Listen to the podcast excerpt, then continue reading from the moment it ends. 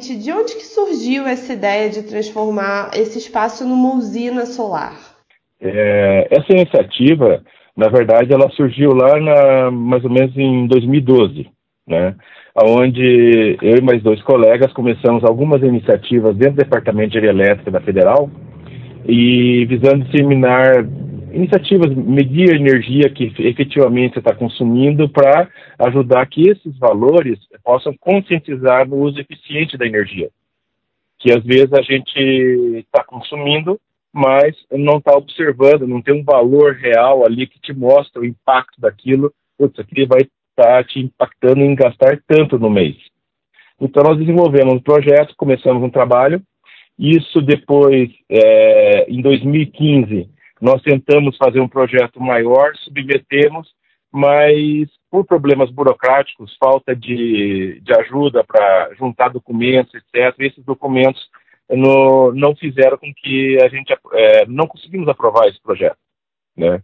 E essa frustração de ter feito toda a parte técnica e a burocracia ter nos derrubado, é, logo em seguida eu fui para a fundação da universidade, que é a FUNPAR, e a FUNPAR, ela é uma fundação privada, sem fins lucrativos, que, por é, outorga do MEC e do MCTIC, dos dois ministérios, nós podemos ser de apoio, somos de apoio da UFPR.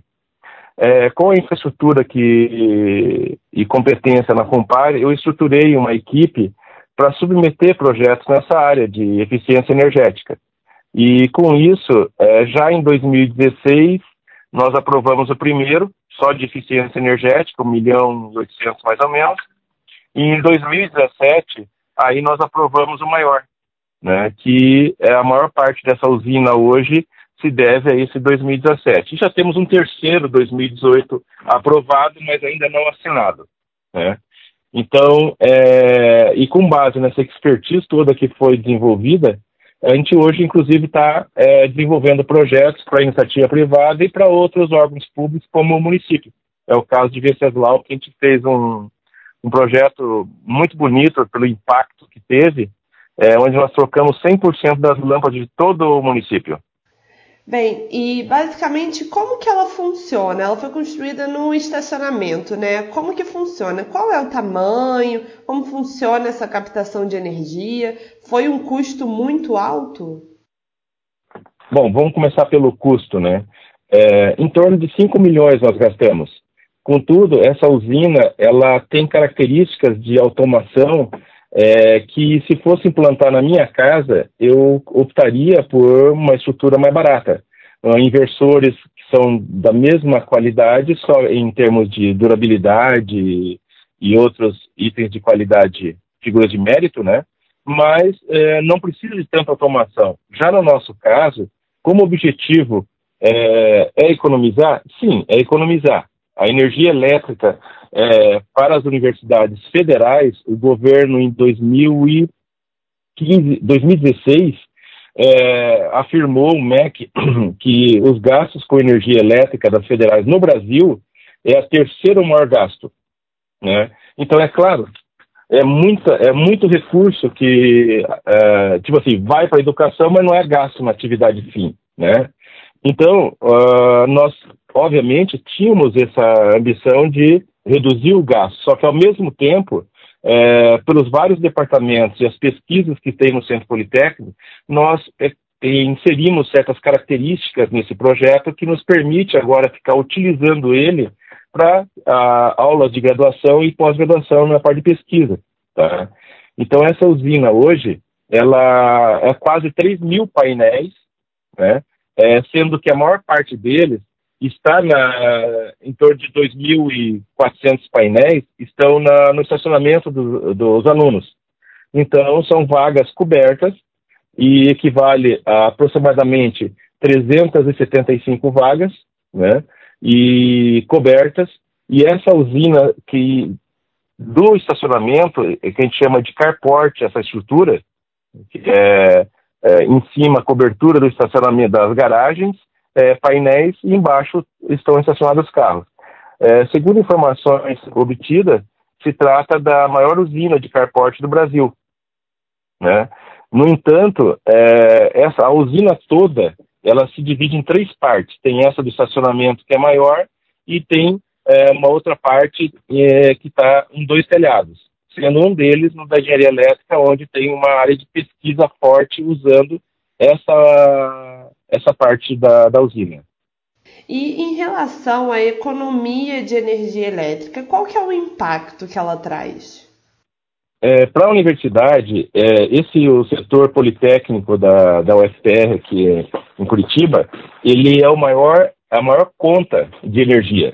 E nós estamos gerando uma economia de aproximadamente 50% a partir agora desse mês.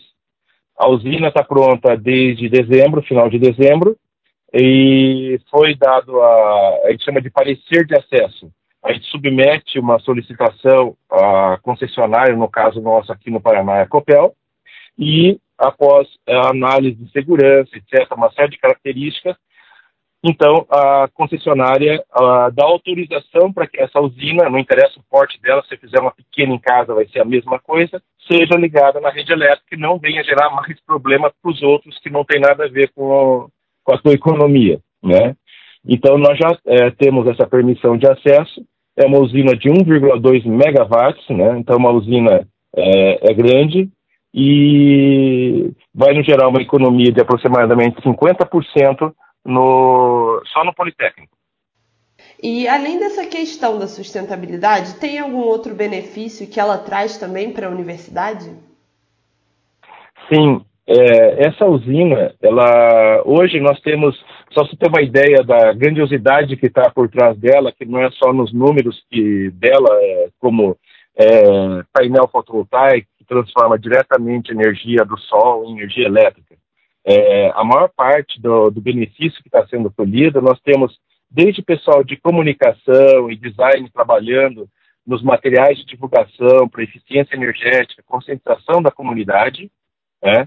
Temos o pessoal de arquitetura é, trabalhando na parte de conforto, como é que você vai usar essa tecnologia para que ela não fique uma coisa agressiva também aos olhos é, da população e fica aquela coisa é, destoando da, da arquitetura do local.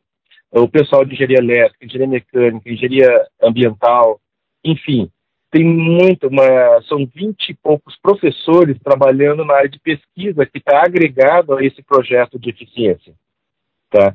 Só para você ter uma ideia, do projeto 2016-2017, somando os recursos que nós obtivemos dos editais da ANEL Copel, a ANEL Agência Nacional de Energia Elétrica, né, e a nossa concessionária, é, esses dois projetos, 2016-2017, somando a eficiência, a, um montante de eficiência mais um montante de pesquisa, ele está por volta de 20 milhões de reais investidos.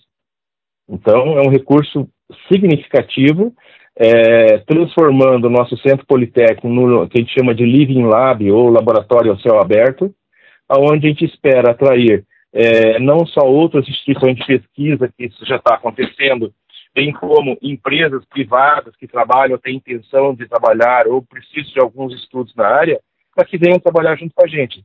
Então, é, além de estar gerando uma a parte de sustentabilidade, é, uma, uma análise, a gente diz que essa o consumo, né, melhor dizendo, a geração de energia dessa usina equivale a mais ou menos 720 residências, né, ou é, uma economia uh, está evitando a emissão de 96 toneladas de CO2 na atmosfera, o que equivale a aproximadamente mais de 4.300 árvores que estão sendo poupadas. Né?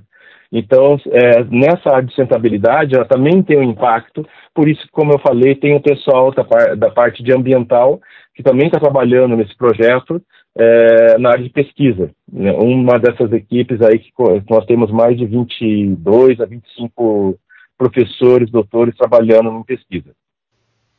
Sim, muito interessante. A gente falou bastante essa questão da universidade, mas a criação dessa usina solar também traz benefícios em geral para o Paraná também, né? Ah, sim. E, é, como no caso a Universidade Federal do Paraná em volume é a maior do estado e também é, o estado por um bom tempo ele cobrava um valor de CMS, né, sobre a energia. Então, se você olhar, por exemplo, com outros estados que não cobravam, é, nós temos um volume menor de usinas, então isso também deixou de gerar empregos e desenvolvimento do Estado.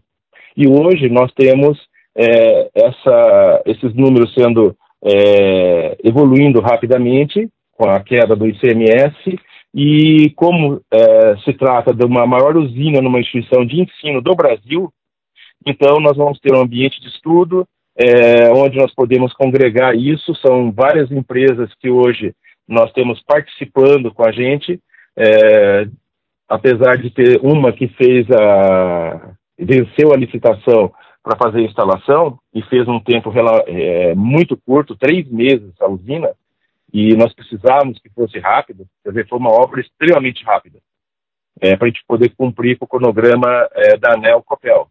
E, além disso, é, no, no edital 2017, nós temos outras quatro é, universidades do Paraná, são usinas menores, mas com projetos bastante interessantes de pesquisa. Então, o Paraná inteiro está se integrando e transformando no ambiente de estudo nessa área de energias renováveis e também eficiência energética, que não é só você instalar uma usina. A simples troca de lâmpadas convencionais por LED e se essas LEDs forem de boa qualidade, que não adianta você comprar uma, uma lâmpada LED e de qualidade duvidosa, né, sem uma procedência garantida, que você, além de pagar mais caro, ela vai durar menos, quer dizer, você perdeu dinheiro. Né? Então você precisa de ter essa economia, é, não só é, essa tua economia vai ser alcançada ao longo do tempo, de você ter pago uma coisa mais cara, mas você ganha num tempo maior. Então, se você tiver anos à frente, é onde você não vai precisar trocar, como é um caso do município. Então, se trata de uma economia muito grande para o município trocar todas as suas lâmpadas por lâmpada LED. Né? E é o nosso caso. E o Paraná está está se mexendo, está tá borbulhando essas iniciativas no Paraná inteiro e nós estamos fazendo parte disso. Então, para nós também é uma alegria muito grande. E na opinião do senhor, qual é a importância de aliar a sustentabilidade e a tecnologia? É inevitável que hoje a gente se preocupe com isso, né? É, tendo em vista a gente está vendo aí o impacto ambiental. É, infelizmente, a tecnologia é, a própria extração de certos minérios, etc., necessários à tecnologia, é, degradou bastante o meio ambiente e a gente espera que agora comece a haver um caminho inverso, né? que a tecnologia que foi desenvolvida comece a dar um retorno para o meio ambiente e comece a preservar, além da própria concentração da população. Então, é, você veja que nós podemos sim fazer uma economia de energia e ao mesmo tempo ainda preservando o meio ambiente. Tá? E a energia solar, nesse caso, ela é fantástica, porque você imagina só, se eu for colocar um catavento, já não tenho como eu usar energia é, é, é, eólica é, na, na cidade. Vai ser muito ruim você ter aqueles cataventos enormes na cidade. Ao contrário, a energia solar está em cima da tua casa. Quem investe é o, é o próprio cidadão. E se ele está investindo, ele está ele tá fazendo com que o Estado não precise é, desenvolver usinas que podem ter um impacto ambiental maior, ou como é o Brasil, que tinha uma das, é, das malhas de geração mais limpas do mundo, e com a defasagem de investimento, nós vimos uh, aumentar bastante o número de termoelétricas que geram, além de certos poluentes, ainda tem um custo bem maior de energia. Né? Então, é, o benefício, volto a frisar, da energia solar, é, quem está investindo é o cidadão e ele está ajudando com que o Estado não precise é, desenvolver usinas, que sejam as hidroelétricas, que são com a água, são energias, como diz, limpas, né? Mas mesmo essas aí têm um impacto ambiental pelos reservatórios. Então, com a energia solar, quem investe é o cidadão, poupando o governo e, ao mesmo tempo, ainda se preocupando com o meio ambiente. O senhor comentou que a criação dessa usina solar faz parte de um programa de eficiência energética da universidade, né? Além disso, quais outros projetos são realizados? É, nessa ação, né, é, nós temos esses recursos, como eu falei, em torno de 20 milhões. É, a maior parte deles é para pesquisa em cima dessa área. Só na parte de eficiência, nós temos sete ações. A primeira delas foi trocar, e já nós estamos finalizando agora, é, mais de 56 mil lâmpadas de todos os prédios da UFPR em Curitiba. Ela tem cinco, tem no litoral, tem no interior, em, em três localidades, né? Só em Curitiba nós trocamos 56 mil, mais de 56 mil lâmpadas. Tá? Então, as, só a troca de lâmpadas com mais a usina, nós estamos falando em torno de 1 milhão e 500, 1 milhão e 800 de economia por ano para a federal em, em, em reais. Né? Então, todo ano, nós estamos retornando ao cofre da universidade em torno de 1 milhão e 800, se a gente colocar agora ainda mais com essa com a bandeira vermelha. Então, essas duas ações, é, troca de lâmpadas e a usina, foram o maior impacto. No entanto, nós temos outras ações que também estão sendo, que já foram executadas, no caso, nós instalamos 110 medidores de energia em todos os prédios da Federal também de Curitiba sendo que 10 deles, além de medir, também são analisadores de qualidade de energia.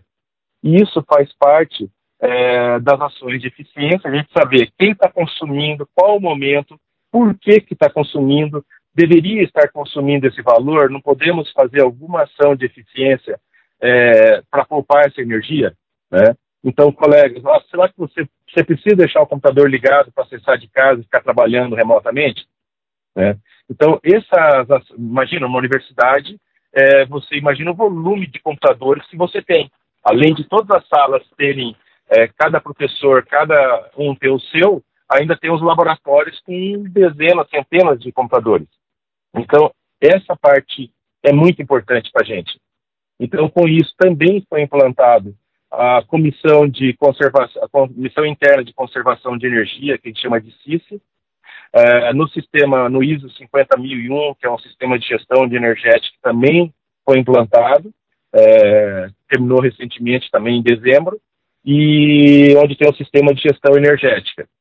É, também estamos fazendo etiquetagem dos prédios, né, começamos lá no Politécnico, é, com o selo Procel. O mesmo selo que você compra um ar-condicionado, uma geladeira, classifica em A, B e C para o nível de economia, você também tem para os prédios e você, isso aí é o, o, o selo Procel, ou Procel Edifica. Então também faz parte dessas ações etiquetar para que os alunos, a comunidade, ela saiba, ó, esse prédio ele é eficiente, ele é B ou é A, e por que que ele é? Então, na hora de, imagina os, os alunos de engenharia projetarem um, um prédio ou uma casa, é, a preocupação hoje é eu vou comprar essa, esse apartamento, essa casa está construída. Qual o nível de eficiência dela?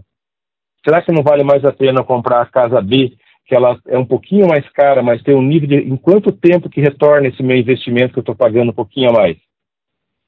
Então, são visões que estão tá chegando agora no Brasil, mas lá fora já é comum você, nos países mais envolvidos, você vai alugar ou comprar uma casa, um apartamento, você olha também o selo dele para saber é, qual o nível de eficiência energética. Quer dizer, eu estou pagando, mas eu não quero ficar gastando é, rios de dinheiro para manter essa casa funcionando. Eu mesmo, apesar de ser da engenharia elétrica e estar tá coordenando todos esses projetos aqui, que eu comentei, é, a gente não esperava que a iluminação pública fosse melhorar a questão de saúde do município.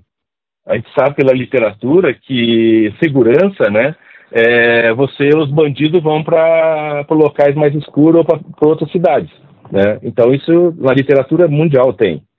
E isso aconteceu lá na segurança, que a própria Polícia Militar chamou o prefeito e mostrou lá na central de comando que, assim, olha, nós sabemos os, quais são os bandidos e prendemos eles várias vezes. Só que quando pegava a placa da moto ou do carro, meio apagada, os advogados conseguiam descaracterizar nossas provas e eles voltavam para a rua. Agora a gente está prendendo, eles estão ficando presos, porque a iluminação ajudou a melhorar a qualidade das imagens.